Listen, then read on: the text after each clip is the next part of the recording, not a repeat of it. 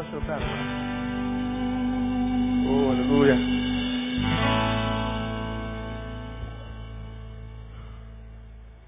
Segunda Pedro, capítulo 1. Hoje a gente acaba com a piedade. Calma, você que está vindo a primeira vez, eu vou explicar a você. É que a gente tem estudado nas quartas-feiras o suplemento da fé, quando a fé apenas não basta, baseado em 2 Pedro capítulo 1. E a partir do versículo 5, Pedro fala sobre os suplementos da fé. Que a gente tem que acrescentar à nossa fé algumas coisas, como, está escrito lá em 2 Pedro capítulo 1, versículo 5. Por isso vós mesmos, empregando toda a diligência, acrescentai a vossa fé. Virtude, a virtude ciência, a ciência domínio próprio, domínio próprio perseverança, a perseverança piedade, a piedade fraternidade, a fraternidade o amor. E ele explica por que eu não devo me satisfazer só em ter fé, mas devo suplementá-la com tudo isso. Porque se em vós houver e abundar essas coisas, elas não vos deixarão ociosos, nem frutíferos, no pleno conhecimento do Senhor Jesus Cristo. Lá no 10 diz, portanto, irmãos, procurai mais diligentemente fazer firme a vossa vocação e eleição, porque fazendo isto, leia comigo, só para a gente não esquecer, nunca, jamais tropeçareis. Então não basta ter fé, tem que suplementá-la. E nós já falamos sobre esses suplementos da fé, a virtude, a ciência, o domínio próprio, perseverança, estamos falando de piedade já tem mais de um mês. E, e nós falamos que é piedade, que é a devoção no íntimo, é aquele desejo íntimo de agradar ao Senhor. E esse desejo, como eu, como eu acabei de falar, está no íntimo.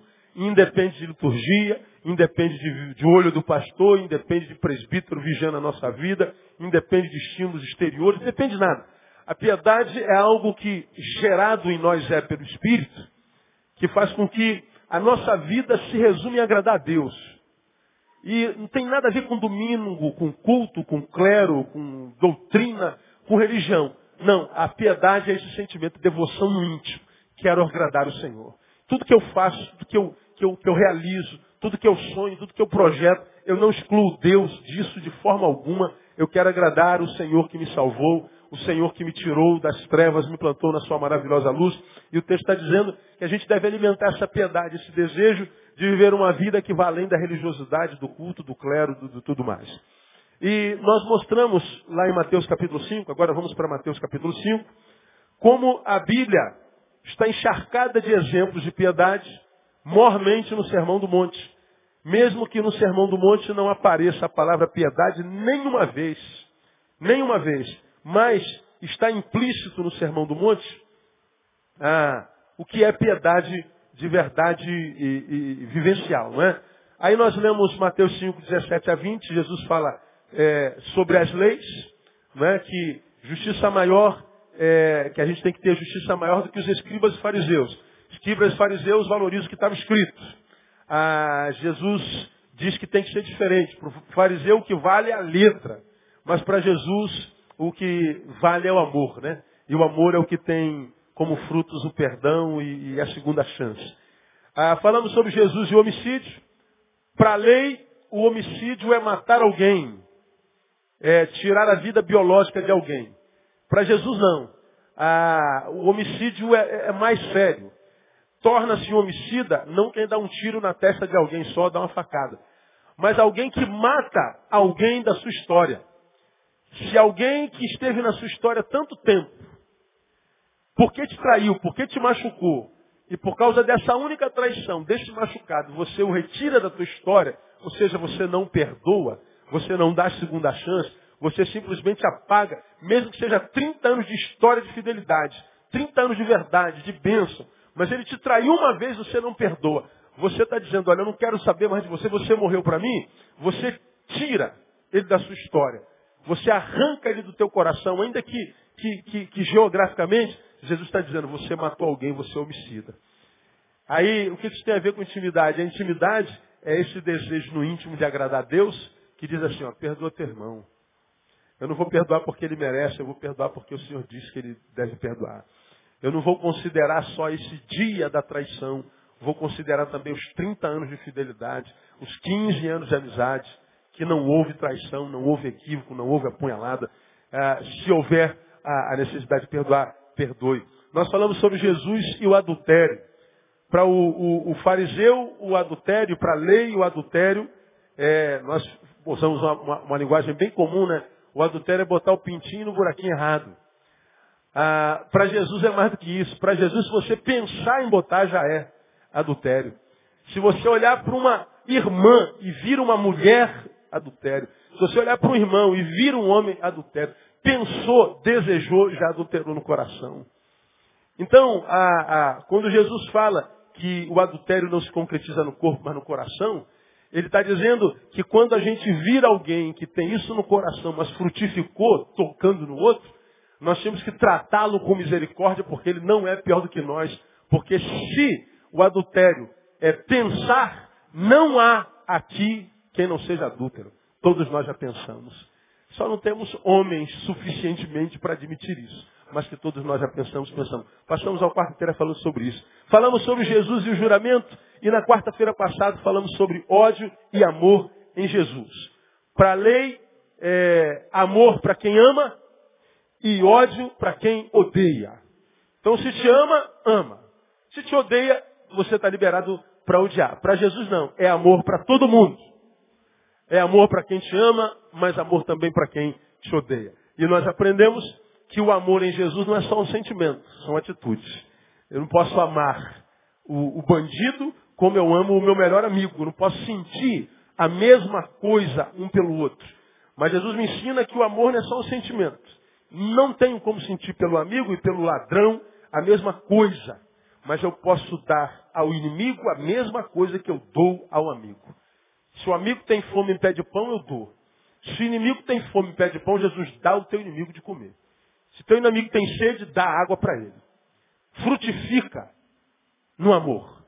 E isso que Jesus está falando lá. Por que a gente faz isso? Ah, mas eu não vou fazer mesmo. Não é por ele. É porque eu tenho no íntimo o desejo de agradar o meu Deus e a sua palavra diz que é assim, então eu vou fazer.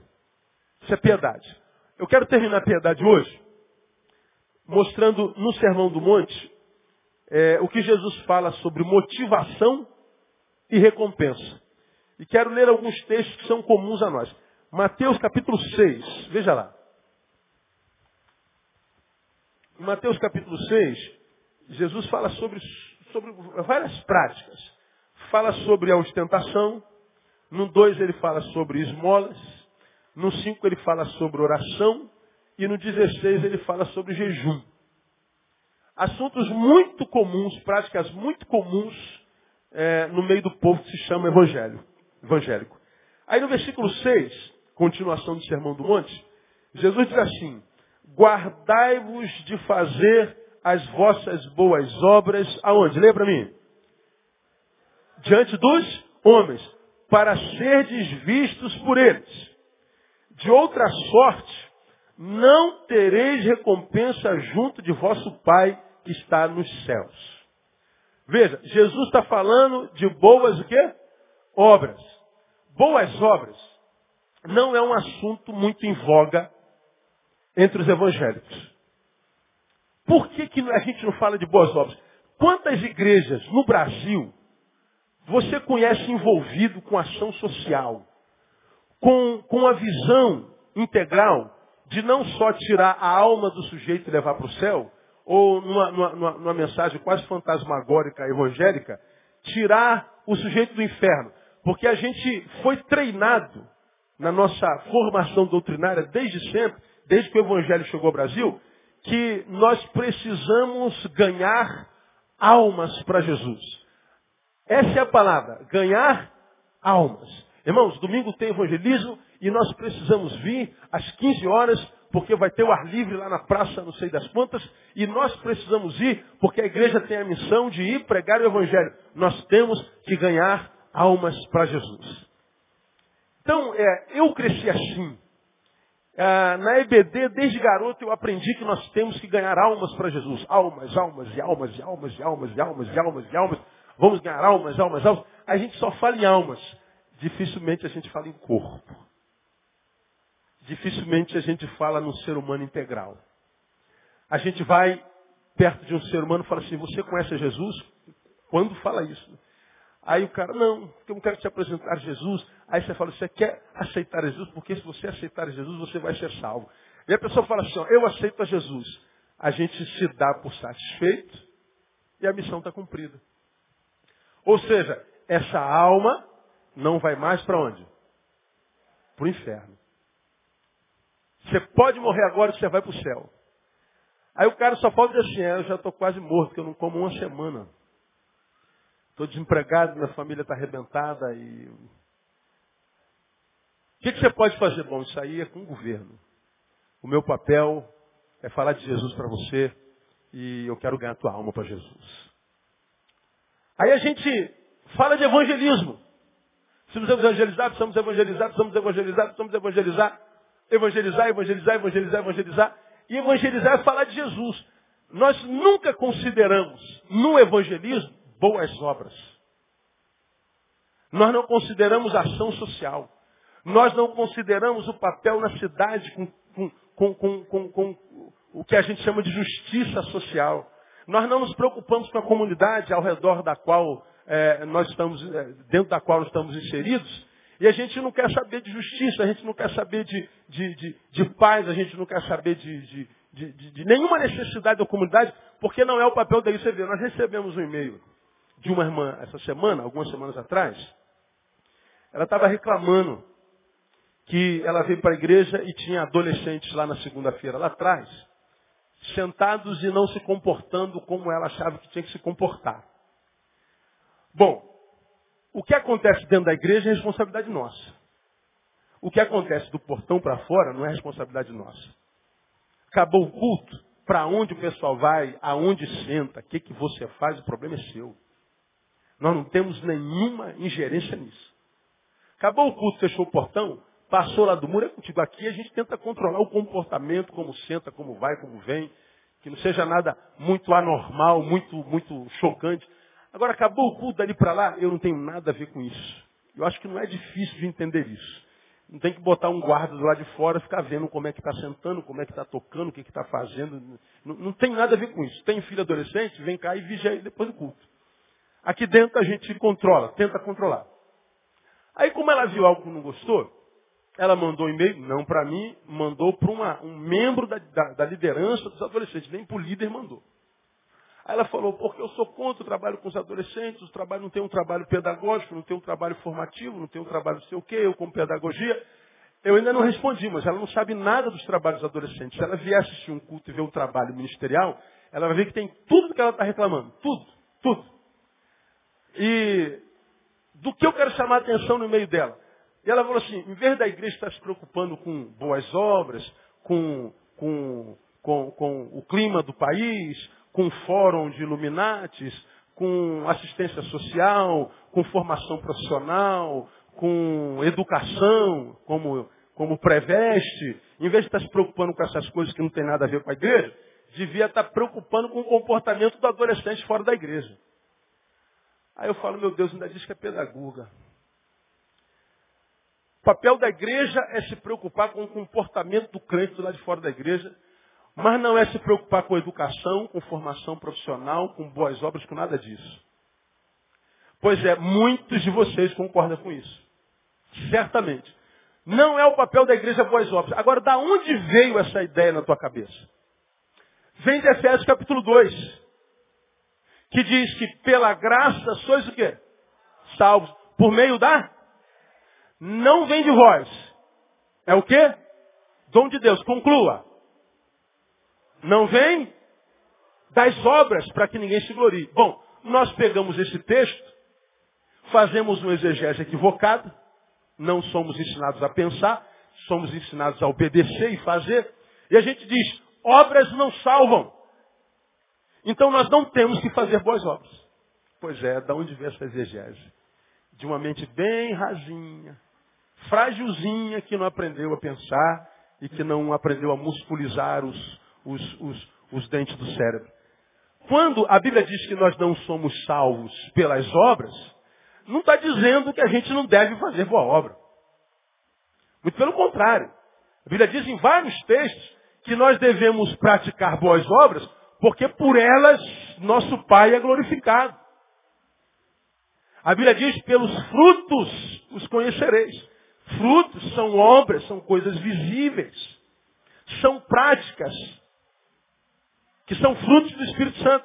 E aí vem Jesus aqui nesse texto e diz, guardai-vos de fazer as boas obras diante dos homens, ou seja, fazer boas obras só para que os homens vejam. Por que, que você está fazendo isso aqui? Para que ele veja. Ele está dizendo, se você fizer boas obras, para que o homem veja, te dê tapinha nas costas, para que o homem veja e diga que cara abençoado, que cara 10, esse é o cara. Se essa é a motivação pela qual você faz boas obras, o texto está dizendo, volta para o texto aí, versículo 1. De outra sorte, não tereis o quê? Recompensa. Junto de vosso Pai que está nos céus. O que que Deus diz que não abençoa? A obra que eu faço com a motivação errada. Qual a motivação? Ser visto pelos homens. Ser glorificado. Eu abençoo esse cara aqui, não por causa do amor por esse cara aqui, mas porque abençoando esse cara aqui, alguém vê ali o que eu estou fazendo aqui e vai, quem sabe, me dar um, uma moral. Então eu estou fazendo por ele, não por causa dele. Eu estou fazendo por ele, por minha causa. Estou pensando em mim. Estou pensando no que os homens vão dizer a meu respeito. Aí vem Deus está dizendo assim, ó, essa obra que você faz pensando em você, ainda que seja boa, eu não recompenso. Ato contínuo oposto é verdadeiro. Quando eu faço boas obras sem me preocupar com o que vão dizer, com o que vão pensar, não estou pensando em recompensa. Eu estou fazendo uma obra que é boa só por causa daquilo para quem eu faço tal obra. Então eu estou fazendo pensando nele e não em mim. Aí vem Deus e diz assim, então essa tem recompensa. Então aprenda, você que ainda não aprendeu. Nós não somos salvos pelas obras, mas somos salvos para as boas obras. Quando a Bíblia fala de queda, não fala que só o homem caiu. Toda a criação caiu. Toda. Criação de Deus não é só o homem. É tudo. Toda a criação, todo o planeta está caído. Quando ele fala de salvação, ele não fala só de salvação da alma, fala de salvação do todo. Tanto é que Jesus diz, você vai conhecer esse texto, não vou precisar ler, porque eu não quero falar de boas obras especificamente, só estou introduzindo. Jesus fala assim, quando você, meu filho, falei sobre isso quarta-feira passada, na hora da liturgia vier fazer a tua oferta, aí tu chega aqui num gasofilácio. Você se lembra, caramba, eu tenho um laço rompido com o irmão que está sentado lá no último banco. O que, que Jesus fala a respeito dessa oferta? Quem se lembra? Segura a tua oferta, deixa ali tua oferta. Antes de você colocar no gasofilácio, o que, que você tem que fazer?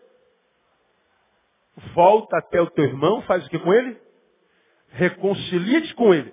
Depois da reconciliação, o que, que você faz? Volta e faz a tua oferenda.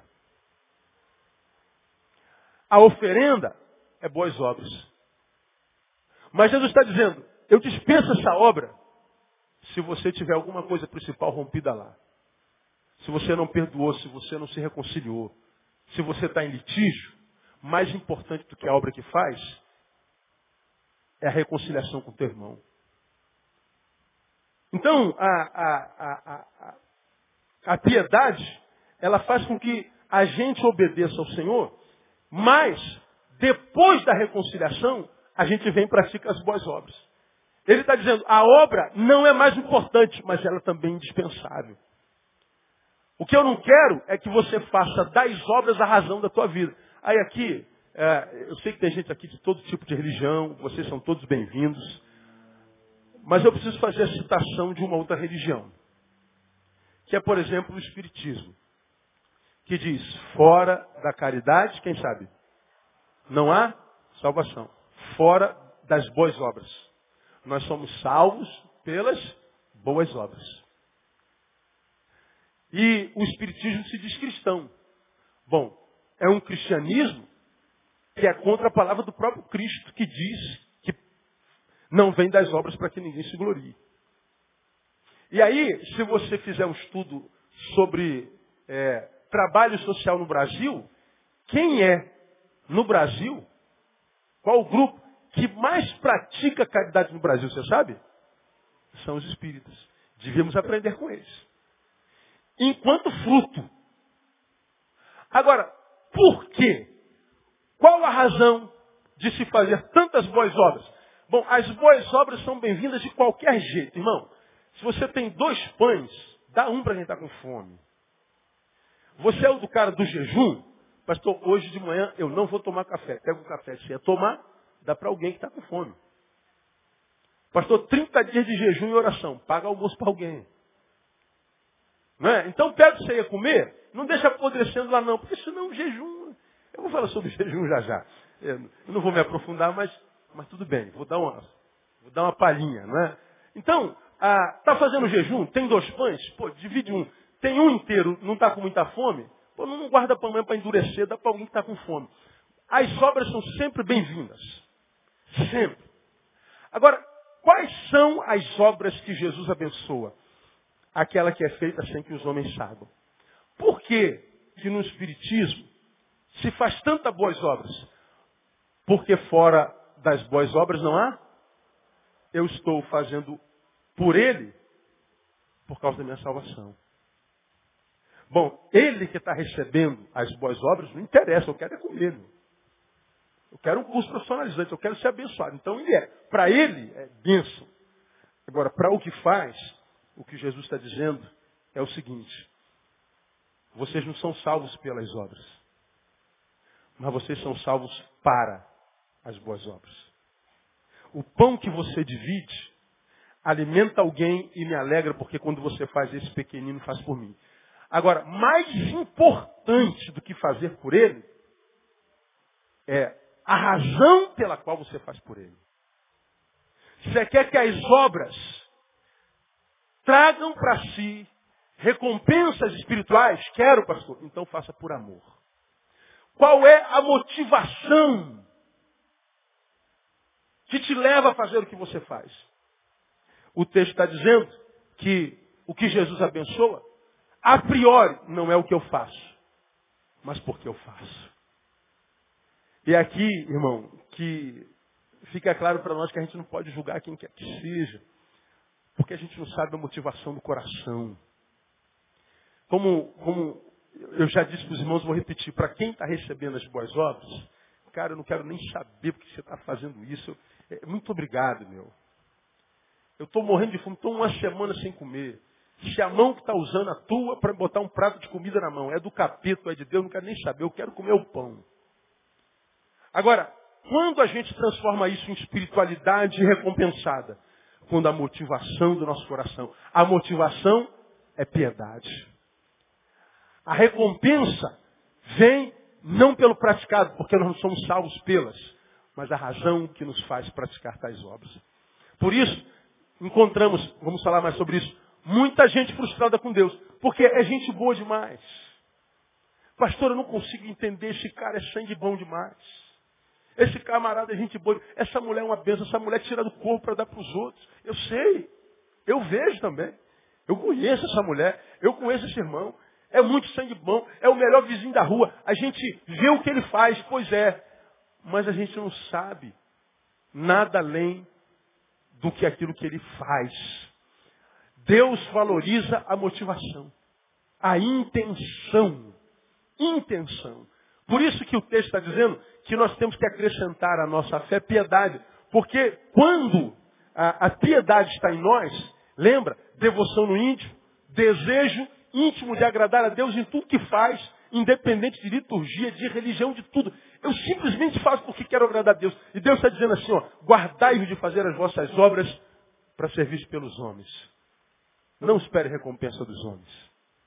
Uma das realidades de uma igreja cristã é crentes insatisfeitos porque seu trabalho não foi reconhecido.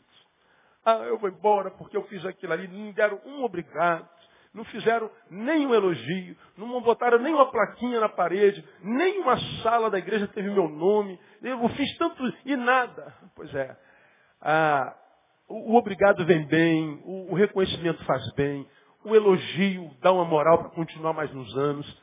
Tudo isso é importante, eu sei. Se você pode abençoar, se você pode dizer obrigado, se você pode dar um abraço, você é uma benção. O seu trabalho me tem abençoado bastante. Manda um torpedo, manda um e-mail, dá um beijo, faz um cartãozinho, manda um torpedo, paga um almoço para ele. Diga para ele o quanto você é grato e o quanto o trabalho dele te faz bem. Pode, isso é boa obra.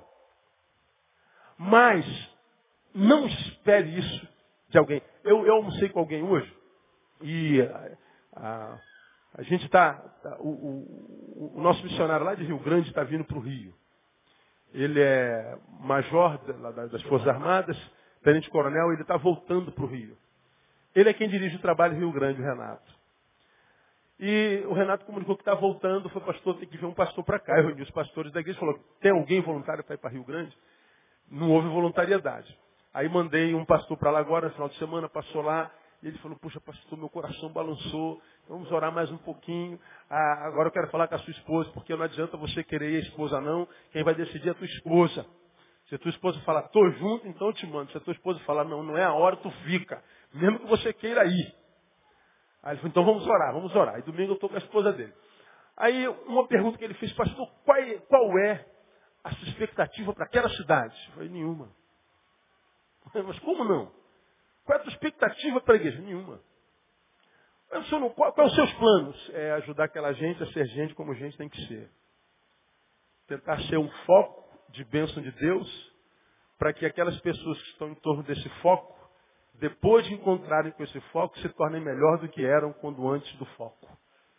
Então, eu não espero crescimento, multiplicação, não espero mudar a cidade, não espero é, 300 pessoas em seis meses, 1.500 em dois anos e ganhar a cidade todas em oito. Não, é, vá, trabalhe e só trate gente como gente e não fique enfiando número na goela de ninguém, transformando gente em gado. Só ajude o pessoal a melhorar. Quem quiser melhorar, vai melhorar. E quem não quiser, não adianta fazer nada porque nasceu para ser base de desonra mesmo. Então não tem expectativa, não. Não espero nada de ninguém. Foi o que eu falei. Aí eu falei, caramba, pastor, senhor é meio doido. Eu falei, não, eu sou normal. É porque a recompensa vem de Deus, irmão. Faça o que te cabe fazer. O que, te compete fazer? Tudo que tiver as mãos para fazer, conclua. Faça como? De qualquer jeito. Conforme as tuas forças. Chegou na tua mão? Chegou. Caraca. Se chegou, Deus está dizendo, então você pode fazer alguma coisa por isso aí. Ai, Senhor, chegou na minha mão, não tem competência. Filho, a competência vem de mim. Se chegou à tua mão é porque eu acho que você pode. Se eu digo que você pode, não ouse duvidar do meu diagnóstico. Você pode. Então faça conforme a tua possibilidade. Ah, mas eu estou vendo ele fazer tão bem. Bom, isso é ele. Você não tem que fazer igual a ele. Faça como você pode. Talvez o teu máximo seja o mínimo dele. Eu vou abençoar você e não vou abençoar ele. O que tu fez foi igualzinho a ele. Só que ele fez o mínimo e você fez o máximo. Deus abençoou você e não abençoou ele. Pô, mas como é? Ele fez seis e eu fiz seis. Por que, que me abençoou ele não? Porque ele podia ter feito doze. Não fez por relaxamento. Você foi além. Você só podia fazer quatro, conseguiu fazer seis. Então a gente tem que fazer e fazer o melhor. Por quê? Porque a recompensa vem de Deus e a gente faz, não é porque a gente quer a recompensa dos outros. Bem-vindo, irmão. Dê um abraço, manda, dá uma bala, dá um pirulito. Eu estava passando ali na barraquinha da irmã Maria, vi um pirulito, lembrei de você. Está aqui. Pô, aquele pirulito desce redondo. Redondo. Lembrou de você. Olha, irmãos, é só uma lembrancinha. Aí a gente pega a lembrancinha, poxa, ah, obrigado. Ah, oh, uma bênção. Aí está ali na, na, na na venda da irmã Maria, 1,99. Aí tu olha para o produto e fala, pô, 1,99. Mas não é o produto. Ele lembrou de você, o Zé Mané. Ele estava andando na rua naquele dia e lembrou de você. Às vezes chega torpedo para mim seis horas da manhã. Eu acordo às sete. Quando chega um torpedo para mim, o meu, meu, celular faz toque, toque, toque. Eu acordo com toque, toque, toque. Aí chega às vezes um torpedo seis horas toque, toque, toque. Eu pego, pode ser qualquer coisa séria, eu pego e leio. Aí alguém escreve assim, estou é, passando só para desejar um dia abençoado. Eu falei, pô, são seis horas da manhã, esse cara está pensando em mim, meu. Agora responda. Gera alegria ou tristeza? Alegria. Mas te acordou, pastor? Pois é, eu tenho o dia inteiro para dormir, se for o caso, eu vou dormir a eternidade. Mas alguém, seis horas da manhã, o cara deve estar escovando o dente. Lembrou de uma palavra, lembrou de uma frase, lembrou de um dito. Pô, meu pastor é uma bênção, cara. Poxa, eu... Aí eu reclamo, pô, esse miserável me acordou seis horas da manhã. Tá dando para entender o que eu estou falando? O torpedo, boas obras. Se você sabe discernir, é, esse torpedinho faz bem para a alma. Mas eu não posso ficar aqui pregando esperando que você me mande um torpedo. Eu não posso dividir o pão esperando que alguém bote meu nome no, no boletim. Fulano dividiu dois pães. Porque não há recompensa do céu. Aí a gente vai para as esmolas. Vamos aí, versículo 2. Mesma coisa. Quando, pois, deres esmola, não faças tocar trombeta diante de ti, como fazem os hipócritas nas sinagogas e nas ruas, para serem glorificados por quem? Pelos homens. Aí, olha o que Jesus diz aí. Em verdade vos digo, leia comigo, que já receberam a sua recompensa. Do que que Jesus está falando? Não de esmola. Esmola, irmão, na verdade, é a palavra que traduz esmola, eleemusunem, é traduzida literalmente como atos de misericórdia. Esmola não é dar um dinheirinho para o miserável. Não é só isso.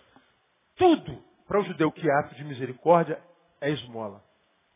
Todo ato de solidariedade, de gentileza, de bondade, de misericórdia, eles chamavam de esmolas.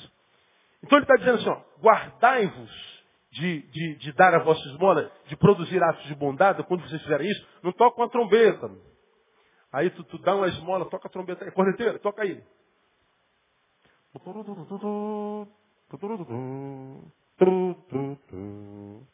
Os milicos. Fica tudo esperado para dar sentido. Pois é. Aí eu estou fazendo um ato de bondade, estou tocando corneta aqui. Aí Jesus diz assim, para ser visto pelos homens, como os fariseus na sinagoga. Ele está dizendo, quem faz para mostrar para os homens é fariseu. Aí vem Jesus e diz uma coisa impressionante. Eles querem ser vistos pelos homens. Digo-vos que já receberam a sua recompensa. Qual é a recompensa? Tapinha nas costas. Os homens viram. É o que você quer quando faz algo assim? É, então já está recompensado. Não conte comigo para mais nada. O que você quer é glória, é honra. O que você quer é aparecer? Você quer que tua foto saia no site, no boletim, é isso? Então tá aí, olha que foto bonita. Bota até um book para você, diria o Senhor. Ficar bem bonito. Faça maquiagem para você ficar bem bonito. Você, você rejuvenesce 20 anos. É isso que você quer? É, então já recebeu. Pois é, o que Jesus está dizendo é o seguinte, olha, façam atos de misericórdia. Mas façam por misericórdia. Desenvolvam atos de bondade. Mas que sejam de bondade. E não de interesse. Porque senão tudo que vocês terão é a lambeção dos homens, é a babação dos homens, é a glorificação dos homens tudo que você terá. Aí no versículo 3 ele continua, mas quando tu deres esmola, não saiba a tua mão esquerda o que faz a tua mão direita. Para quê? Para que a tua esmola fique em secreto. E teu pai que vem em secreto faz o quê? Te recompensará. Deu com essa mão, a esquerda não precisa nem saber. Olha, tá, tá aqui, irmão, a benção. Recebe a benção aí. Acabou. Aí a mão fala assim, mas cadê aquele negócio que está na tua mão? Ih, não sei, caiu, sumiu. Pô, cara, tu é um lerdo, tão lesado. Não foi que tu abençoou, a mão esquerda não soube. Agora, teve alguém em secreto que estava te olhando. Zoião esbugalhado para você assim, eu te vendo. Aquele que diz, os meus olhos estão em todo lugar. Ninguém viu, ninguém soube. Pelo contrário, alguns até criticaram você porque tu perdeu, porque, sei lá, tu dividiu e ninguém sabe para onde foi. Te chamaram de mau administrador, te chamaram de burro. Mas Deus viu onde é que foi aquele negócio. E ele está assim, ó, teu pai que vem em secreto, em secreto te recompensará. Irmão, a recompensa de Deus é muito melhor do que a recompensa de qualquer igreja, de qualquer humanidade. Agora, porque nós nos materializamos ou nos carnificamos, nós estamos sempre querendo que os, as carnes que vivem ao nosso redor nos recompensem. E se não recompensar, a gente vira bicho. E a gente acha que está dentro da nossa razão. Mas eu tenho direito, pastor. Quanto tempo estou aqui? Já viram os membros antigos das igrejas? Que agora parece que são donos das igrejas? Toda igreja tem dono. Quase todas elas, aqueles membros que foram fundadores, agora são quase os afundadores. E está ali há décadas. Então ninguém mexe com eles porque eles são donos. São donos. Não mexa com eles. E às vezes nenhum pastor é macho para mexer com eles. Não mexe com esse irmão, não, porque esse irmão está aqui há 20 anos e tal. Ele já tem reservadinho. Aqui teve muito isso, irmão. Eu, eu comento lá na, na, reunião de transferência. Ah, teve uma irmã que já teve aqui na nossa igreja, no templo antigo. E crente é igual gato, né? Ele se acostuma no lugar. Todo mundo senta no mesmo lugar. Então, a maioria de vocês senta no mesmo lugar. Então, às vezes eu sei é, onde é que está a cabeça do camarada, ele está sempre assim. Ele sempre no mesmo lugar. E essa irmã, não diferente, só sentava naquele banquinho. Aí um dia ela chegou atrasada, a igreja lota, cara. Ela chegava sempre cedo, naquele dia ela chegou atrasada. Aí quando ela chegou, tinha uma irmã sentada no lugarzinho dela, adorando ao Senhor. Aí aqui está o banco, ela está sentada. Aí ela para do lado da irmã, fica em pé e fica olhando para ela. A irmã está aqui sentada, adorando, aí vê aquele poste do lado dela. É. O problema, irmã? Ela não falou nada. O que, que foi, irmã? A senhora sabe muito bem que esse lugar é meu. Oh, irmã, a senhora me desculpe, mas ah, eu cheguei primeiro, o lugar estava vazio. Eu me sento nesse lugar há quase 20 anos, irmã. Quase quem diz, olha o formato do banco. Vê se não. Só faltava ter dito isso. Né? Ela não se lembra, não, irmã, a senhora me desculpe, mas eu não vou levantar. Ela veio reclamar comigo, pastor Neil, eu vou embora, estou chateado, não sei se volto, porque o senhor sabe que eu me sento naquele lugar há tantos anos, e eu cheguei, aquela irmã está sentada e não quis levantar. Falei, vou perder a véia, não tem jeito. Falei, irmã, perdão, nós não somos donos de nada aqui. O lugar é de quem chega. Mas, pastor, você está há muitos anos. Pois é, irmão. Não há recompensa por sentar no banco há muitos anos. Não há recompensa humana, espiritual, não há nada. Mas o que está acontecendo nesse, nesse tão pequeno? Porque eu me sento aqui há muitos anos, por direito. Esse banco é meu. É minha recompensa. O culto começa às 18, eu posso chegar às 19h30. Vai ter que estar vazio. Quem estiver sentado vai levantar. Acha que é recompensa. É como muitos crentes que acham que tempo de serviço cristão dá mais direito a Deus. Irmão, tempo de serviço só dá direito no INSS, só para aposentadoria. Agora, de, de, de, de, eu sou crente há 40 anos. É uma vergonha, né, irmão? Porque há 40 anos nunca deu ninguém para Jesus, não é verdade? É 40 anos não aprendeu nada. Tem 40 anos só sabe da religião. Devia ter vergonha de falar que tem 40 anos de crente. Mas não, o cara bate lá, tem 40 anos de igreja, eu estou aqui há 29 anos. E daí? Qual o problema? Mas é aquela ideia de recompensa. Jesus está dizendo aqui que a obra que Deus recompensa é a obra que não é obra para ninguém, senão só para Ele e para Deus. Ninguém sabe. Isso é piedade. É no íntimo. Eu estou fazendo, ninguém está vendo. Deus está vendo tudo. Deus é o ser que compõe, compõe a plateia que nos vigia. A plateia que está de olho na gente, e constantemente são duas, uma composta por Deus, outra composta pelo diabo, quem sabe. E a nossa recompensa, tanto de um como outro, vem a partir da nossa produção, produção no íntimo. Então, atos de misericórdia, importante, mais importante do que isso, a motivação que me leva lá. Minha mão direita não precisa saber o que fazer minha mão esquerda. Quando isso é uma prática, virou estilo de vida, a gente vai produzindo bem. A gente vai semeando isso. E a gente já não espera mais nada de ninguém. A gente já não faz projeção. Porque você já aprendeu aqui que quem é que se frustra, quem é que se desilude? Quem se ilude. Repete comigo. Só se desilude quem se ilude. Quem é o maior iludido? Quem faz o bem esperando receber alguma coisa. Porque eu estou fazendo aqui, mas ao mesmo tempo que eu estou fazendo, eu já estou projetando nele o que, que ele vai dizer, como é que ele vai reagir e como é que ele vai recompensar. Aí tu faz, ele não diz nem obrigado, vale nada, miserável, tá vendo? E fiz o que é, ajudei, irmão, ajudei na hora. Aqui, irmã, tá vendo aquele, aquele negro safado ali do primeiro banco?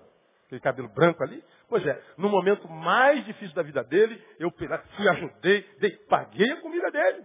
Abençoei, dei um emprego para ele lá na, na, loja do Papo 10, na Piraquara, loja de imóveis, depois tu deposita o, bagulho lá. Né? E dei lá o um emprego para ele, tal, e o miserável me, me apunhalou. Veja, eu fiz o bem, ele não me retribuiu. Agora eu maldigo, eu denigro a imagem dele.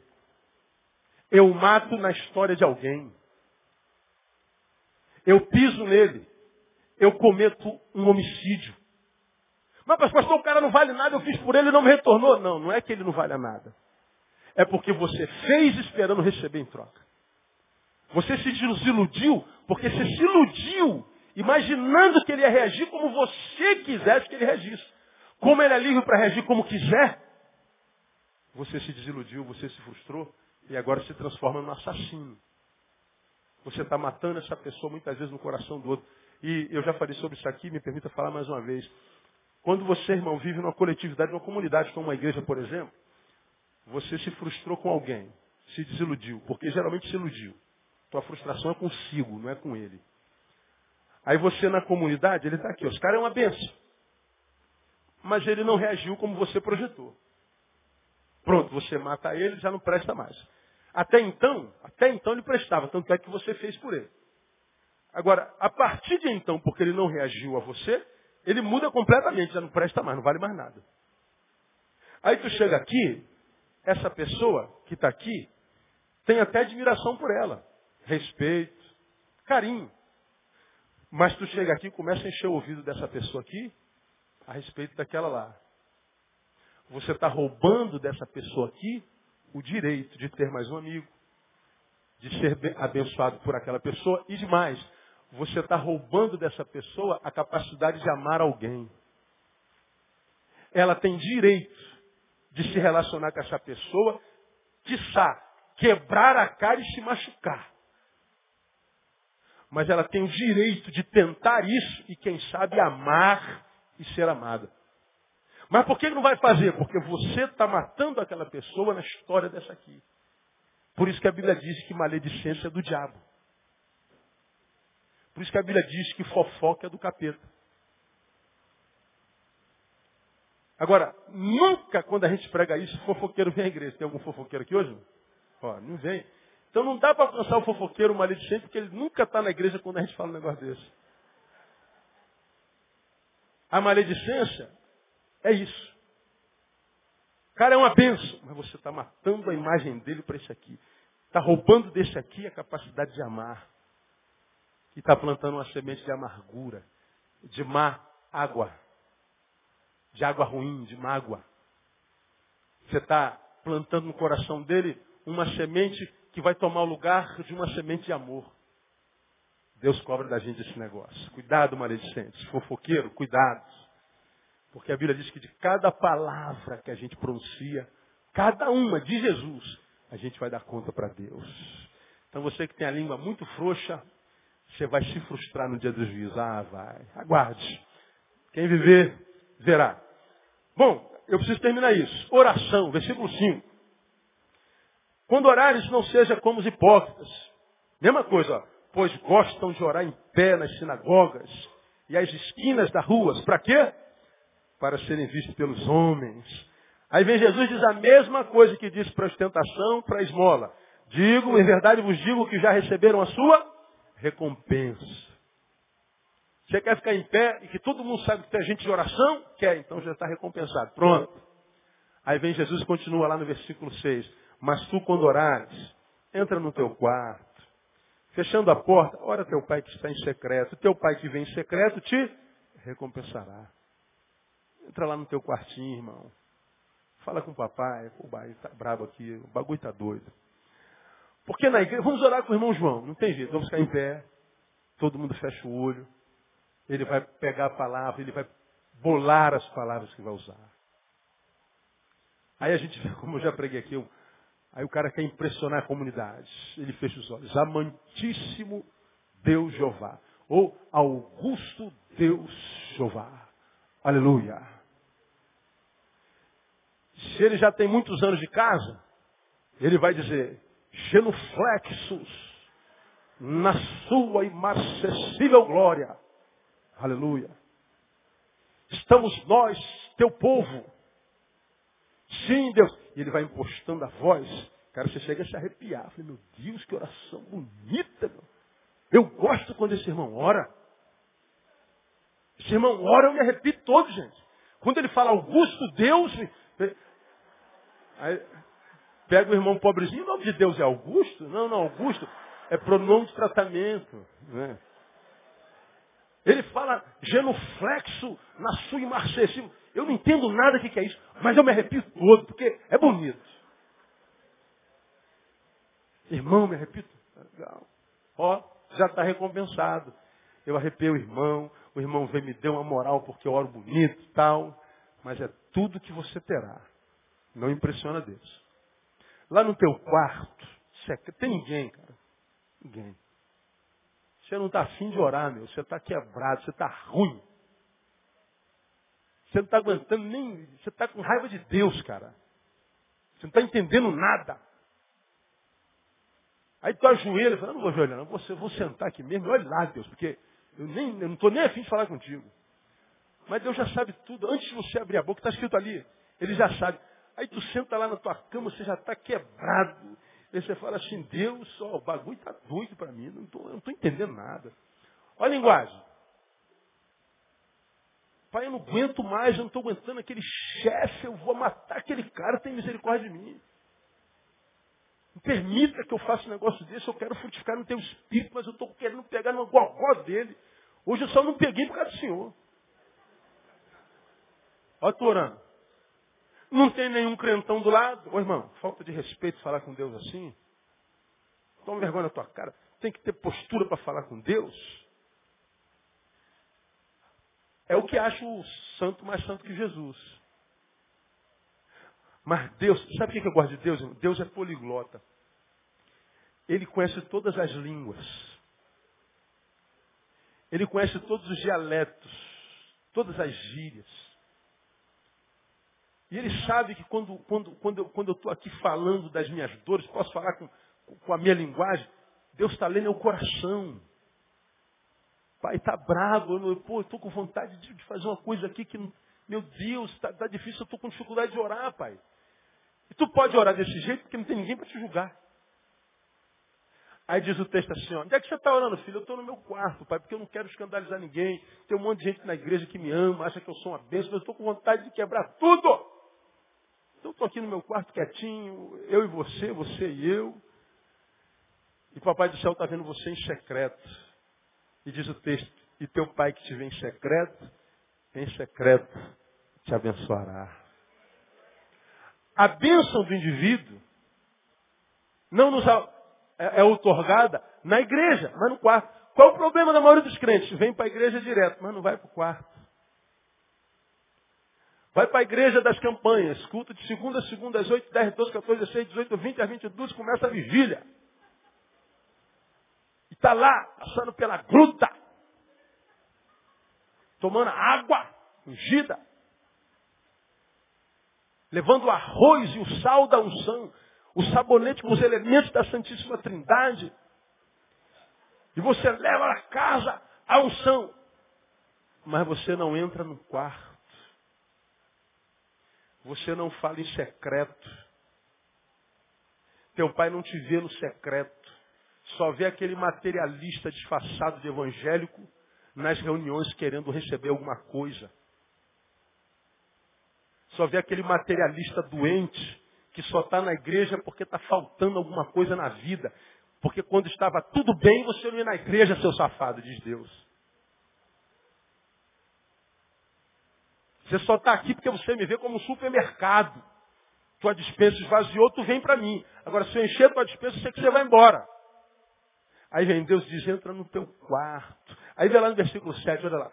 E orando, não useis de vãs repetições como gentios, porque pensam que pelo seu muito falar sereis ouvidos. Não vos assemelheis, pois, a eles, porque vosso Pai sabe o que vos é necessário antes de vós lhe pedirdes. Portanto, para Deus oração não é verborragia, é disposição de coração. Eu estou no quarto, estou a Deus, estou aqui todo para ti. Não precisa falar nada muitas vezes, ele já sabe. Mas deixa teu coração fluir em sinceridade. Deixa teu coração fluir em verdade, em espírito e verdade que ele acha você que ele já está te procurando. Gente que adora se espiritualizar. Mas não, a gente tem que institucionalizar tudo, a gente tem que evangelicalizar tudo, a gente tem que, que, que empavonar tudo e transformar tudo em show pirotécnico. E a gente vem para a igreja e faz oração do Augusto, Deus do imacercível, do, do, do, do. Aí os homens tudo babam. Mas é tudo que você vai ter, baba de homem. Nada mais. Bom, quando você dispensar a baba dos homens, fala assim, Deus, eu só preciso da tua bênção, da tua aprovação. Eu só quero que tu olhes para mim e diga, é, é isso, meu filho. Eu estou vendo que você está errando, mas você está tentando. Eu estou vendo que você de vez em quando dá uma escorregada, dá uma vacilada, mas você está tentando. Eu sou sua testemunha. Então, filho, enquanto você não se entregar à tua fraqueza, você estiver tentando, enquanto no teu coração houver disposição de querer me agradar, mesmo que você não me agrade, você já vai estar me agradando. Porque eu sei da intenção do teu coração. Como eu preguei aqui outro dia, Davi esteve na cama de Batseba, cometeu um adultério, mas ele nunca foi adúltero. Porque o corpo dele estava lá, o coração estava em Deus. Quando ele percebeu a sua desgraça, ele diz, oh, Deus, torna a dar-me a alegria da tua salvação. Porque no meu coração tu sabes o desejo é de agradar o teu nome. E não precisa falar isso para Deus, Deus sabe. Conhece os que nele confiam. Está lá. Só se engana quem quiser. E eu vou terminar lendo lá o jejum lá. Quando jejuar, não mostreis contristados como os hipócritas, porque eles desfiguram o seu rosto para que os homens vejam que estão jejuando. Aí ele faz cara de de chupado, né? Aí é, vem com olho fundo. E aí Jesus vem e diz, receber a sua recompensa. Quando jejuares, unge tua cabeça e lava o teu rosto. Para não mostrar aos homens que estás jejuando. Mas teu pai que está em secreto, teu pai que vê em secreto, te recompensará. Uma coisa interessante sobre jejum. Terminei. A lei de Moisés não fala sobre jejum. Senão numa citação em Levítico 16, 31, quando ele diz sobre o dia da expiação, quando a gente foi espiar o pecado, matar lá o cordeiro, o bezerro, ele diz que a gente tinha que afligir a nossa alma. 16, 31 de, de, de é, Levítico. Deixa eu ver se é isso mesmo. É, 16, 31 será sábado de descanso solene para vós e afligireis as vossas almas, ou jejuareis, como na versão de alguns. A palavra não é a correta, é afligirei as vossas almas, é estatuto perpétuo. A palavra lá, afligirei as vossas almas, para muitos é traduzida como jejum. Para outros não. Então na lei, nem na lei, uma palavra fala assim, você tem que jejuar. Mas a Bíblia diz que Jesus jejuou. Jesus fala aqui que jejum é uma possibilidade. Não é um mandamento, mas é uma possibilidade. Agora, quando é que não presta para nada? Quando a gente faz do jejum uma lei, uma regra. Quando o jejum é uma coisa obrigatória. Quando o jejum é uma coisa que só na pública. Bom, muita gente pergunta, pastor, qual é a realidade, a validade do jejum? A resposta mais franca que eu posso lhe dar, eu não sei. Eu não entendo o jejum. A maioria diz o seguinte, não, eu mortifico a minha carne para fortificar o meu espírito. Pô, mortificar a carne é não almoçar, não comer arroz, feijão, picanha, batata frita. Não tomar café de manhã, é isso que é mortificar a carne? Para alguns é, e eu respeito. Agora, eu particularmente, se eu não comer, eu não penso. Aí eu mortifico a carne e o espírito vai junto, no meu caso. Não, não, tem jeito. Para eu alimentar meu espírito, minha carne tem que estar alimentada. Biologicamente. Agora, como eu entendo o jejum, irmão? Digo eu, não o Senhor. Ah, de algumas formas. Primeiro, já falei sobre aqui, numa outra questão. Se você resolveu não comer e acha que isso é vontade de Deus para a tua vida, legal. Porque você julga ser vontade de Deus e você está fazendo a vontade de Deus, tem recompensa se for em secreto. Então não coma. Mas se não vai comer, não deixe estragar comida que você não comeu. Compartilha com alguém. Porque num contexto no qual 30 milhões de pessoas no planeta passam fome, não comem nada durante um dia, muitas vezes passam semanas sem comer nada, você se dá o luxo de não comer nada, pode ser até uma ofensa. Não é, porque você está dizendo, é para agradar o meu Deus. Amém. Se a intenção é agradar a Deus, seja qual for a prática, é bênção. Mas uma vez que você escolheu não comer, pega teu pão e dê para alguém. Faça um propósito, vou fazer jejum essa semana. Paga um café para todo mundo, para alguém, todo dia. É até meio-dia, é, paga o almoço, sei lá. Talvez o teu jejum se torne mais prático. Porque você está fazendo alguma coisa para agradar a Deus e pega o que você ia comer, não come e dá para alguém. Você está agradando em dobro. Em dobro. Agora, não faça do jejum uma forma de barganha. Pastor, estou entrando no propósito, nós estamos numa causa na justiça, nós queremos conquistar a vitória do Senhor, nós queremos comprar aquele terreno, nós queremos aquela coisa toda. Então nós vamos jejuar nesse propósito. Você está fazendo jejum para uma coisa. O jejum virou coletivo. Todo mundo sabe. O jejum foi anunciado na rádio, no outdoor, foi anunciado para todo mundo. Jesus está falando assim, o jejum é uma prática individual, subjetiva, do indivíduo, portanto, com Deus, e que não deve ser compartilhada com absolutamente ninguém. Senão não tem recompensa. Não faz parte da liturgia. Não fazia parte da liturgia, liturgia de Israel. Jesus jejuou mas não deixou mandamento. Então, é algo muito, muito, muito, na minha visão, subjetivo. Então, se você acha que tem a ver com a tua prática, a liturgia individual, vai à luta. Agora, se não é a tua prática, irmão, não entra em crise, não. Não é mandamento. Isso é de cada um. Agora, o que Deus está falando, e com isso aqui eu estou terminando minha palavra, é exatamente o seguinte. O que o Sermão do Monte revela, em geral, é, se não houver piedade, temor no íntimo, nossos cultos, nossos sacrifícios serão uma grande oferenda a nada. Os nossos sacrifícios serão sacrifícios ao nada. Porque não está sendo feito com piedade, com temor no íntimo. Posso é, é, fazer o que quiser, posso produzir, posso estar na igreja todo dia, posso, é, cara, posso dar minha alma, minha família acabou de tanto me dedicar à igreja. Pois é, a tua família acabou à toa. Porque teu serviço na igreja, se não foi por pura piedade, por puro amor, Deus não recebeu. 1 Coríntios capítulo 13. Se não tiver amor, nada serei. Mas peraí, Senhor. Ele deu todos os bens para os pobres. Ele entregou seu corpo para ser queimado. O camarada investiu na comunicação, ele sabe falar a língua dos homens e dos anjos. Ele se transformou num homem ponte. Ou seja, aquilo que liga duas partes separadas. Ele tem essa capacidade de união, de junção, de comunhão. E é na comunhão que tu ordenas a bênção. Então esse cara tem que ser abençoado. Foi por amor? Não culto ao nada. Por isso, quem sabe, tantos de vocês estão decepcionados com Deus, com a igreja, com todo mundo. Trabalharam tanto, né? Ralaram.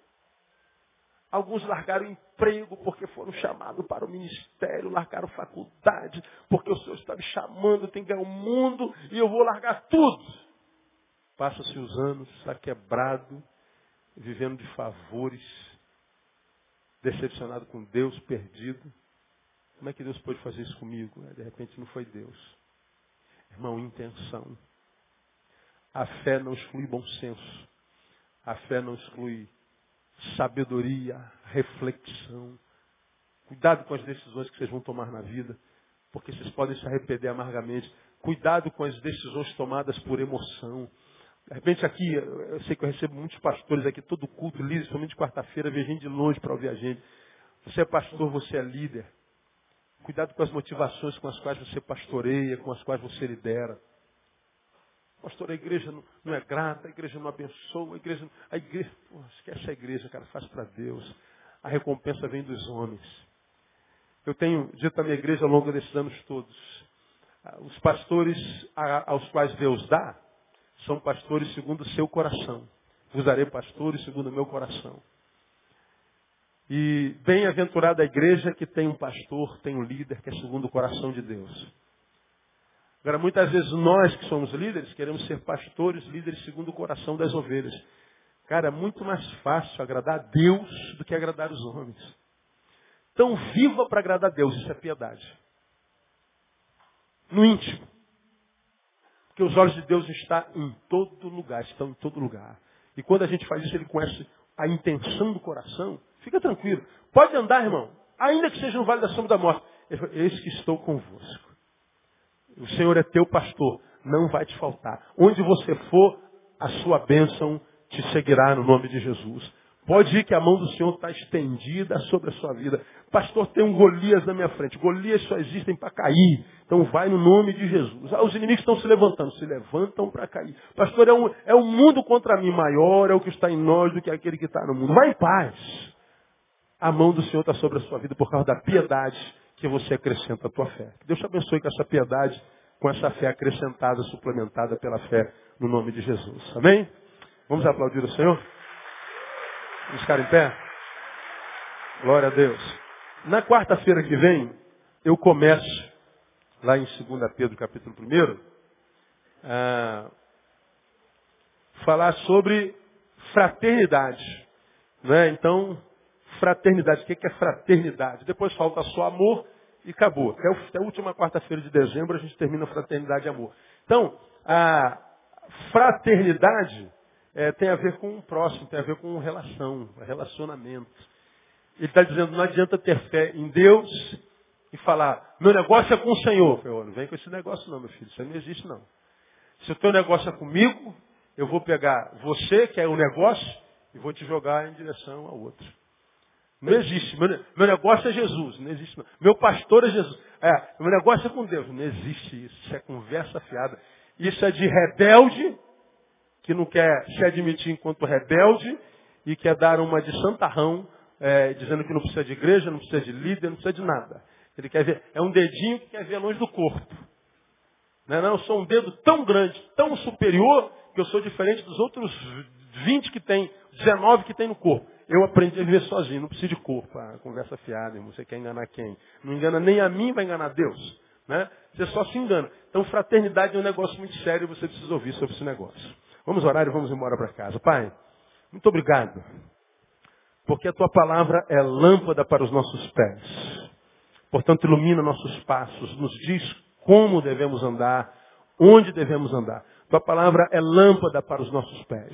Nós te louvamos porque ela ilumina nosso caminho, ilumina nosso caminhar, nosso prosseguir, nosso desenvolver, nossa vida. E se a tua palavra é luz, tua palavra é lâmpada, nós pedimos a Deus, não permita que em nós brote algo que nos impeça de ver essa lâmpada brilhando nos nossos pés, para que nós não nos percamos jamais. Não permita, Deus, que percamos tempo caminhando longe do caminho que a tua palavra ilumina. Nós queremos, ó Deus, te louvar pela fé que tu plantaste no nosso coração, mas queremos pedir, nos dá capacidade para suplementar essa fé com essa piedade que nós aprendemos nesses meses. Porque, Deus, de fato, de verdade, tu sabes aqui no meio dessa multidão, se não todos, quase todos nós, queremos te agradar no íntimo, espírito em verdade. Queremos ser e fazer para a tua glória, Pai. Muitas vezes nós não conseguimos, mas nós queremos te agradar, nós queremos que tu olhes para nós e desperte um grande sorriso. Nós queremos que tu tenhas orgulho de nós. Nós queremos dar orgulho ao Senhor. Nós queremos alegrar o teu coração e não te fazer chorar. Tu sabes disso. Portanto, nos capacite e nos ajude. E agora que vamos para a nossa casa, leve-nos. Todos. Eu quero profetizar, Deus, no nome de Jesus, que todos os que daqui saírem, todos, em paz chegarão nas suas próprias casas. E que tu nos conceda por misericórdia um restante de semana abençoado na tua presença. No nome de Jesus eu oro para que assim seja. Profetizo que assim será no nome de Jesus. Amém e aleluia. Vou em paz, Deus abençoe. Até domingo, se Deus quiser. Não se acha sem dar um abraço no teu irmão.